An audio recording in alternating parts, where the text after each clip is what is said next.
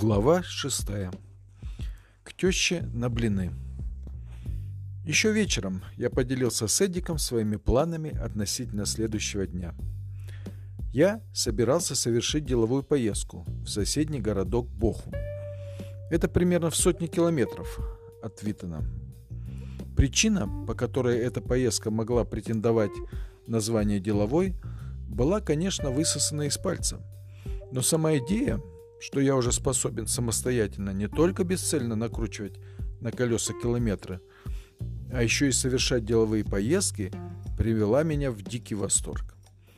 На самом деле, я просто собирался посетить большой магазин электроники на предмет покупки настоящего, так чтобы без дураков, немецкого телевизора, бляупункт или, на крайний случай, какого-нибудь грюндика – Эдик снабдил меня подробной картой. В мельчайших деталях рассказал, как мне туда лучше ехать и какие опасности меня могут поджидать в пути.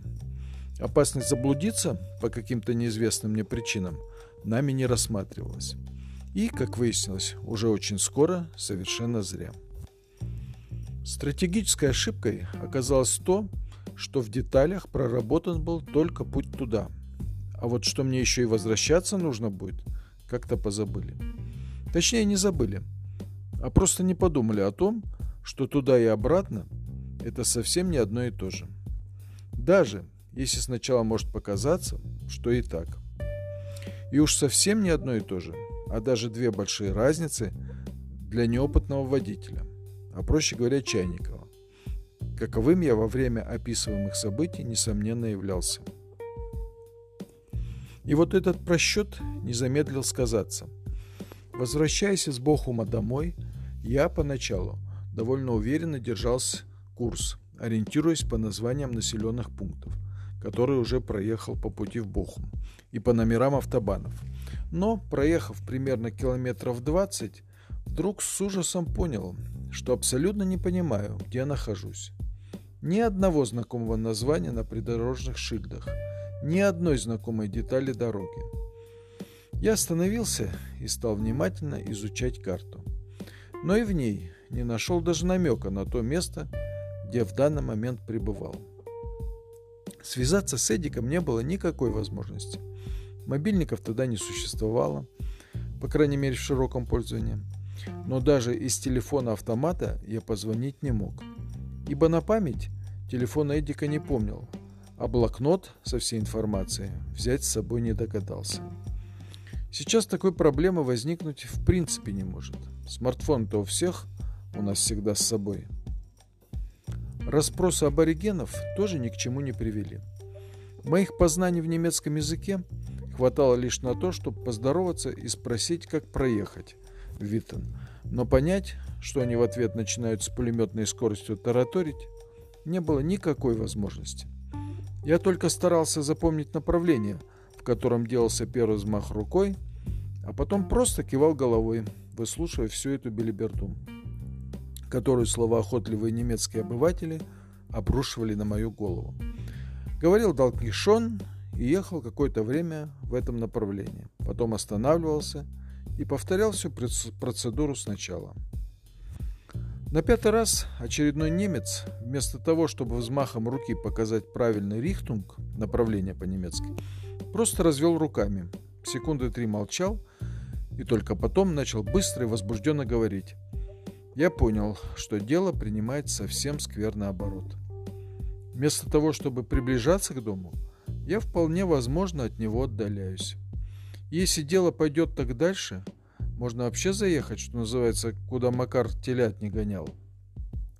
Не очень вежливо прервав резким донкишоном затянувшуюся тираду немца, я сел в машину и чисто на автомате, заведя мотор, медленно поехал вперед. Дорога превратилась в какую-то живописную аллею. Я уже стал бояться, что сейчас заеду куда-нибудь во Францию, а может быть и вообще в Африку, как вдруг в голове раздался звоночек – Внимание, внимание, знакомые места. Ты знаешь эту дорогу. И точно, это была та самая аллея, по которой не далее, как пять дней назад, ох, как давно это было, я был еще убежденный, закоренелый пешеход и даже не мечтал сменить ориентацию. Мы ехали с Эдиком и его женой Леной к Лениной маме. Или если взглянуть с Эдикиной стороны, то к его теще. А почему мне эта Олега запомнилась, объяснялось просто. Лена в тот момент, когда мы здесь ехали, рассказывала один из леденящих кровь случаев из своей богатой на события жизни простого немецкого врача-анестезиолога, иллюстрирующий ее мысль о том, что такие вот аллеи чрезвычайно опасны для нашего брата. Да-да, для моего теперь брата тоже, автомобилиста. Ибо практически каждая авария, заканчивающаяся встречей с деревом, обеспечивала почти стопроцентный летальный исход водителю и пассажирам.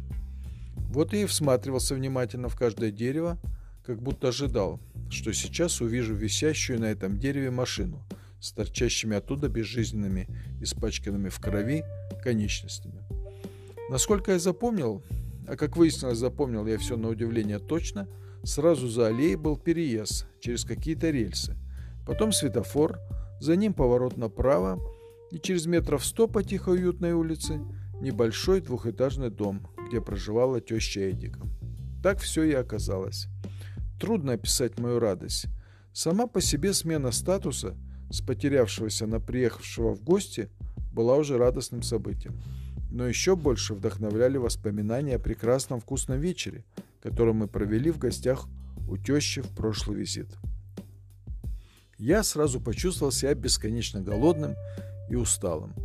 Правда, немного смущало то, что приходилось быть тем самым незваным гостем, который, как известно, хуже татарина, а также терзало опасение, что теща элементарно может не оказаться дома.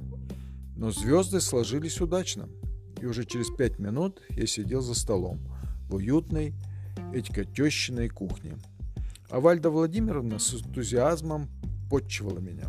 Ну, давайте назовем это блинами. Раз уж заехал к теще, то, конечно, должны быть блины.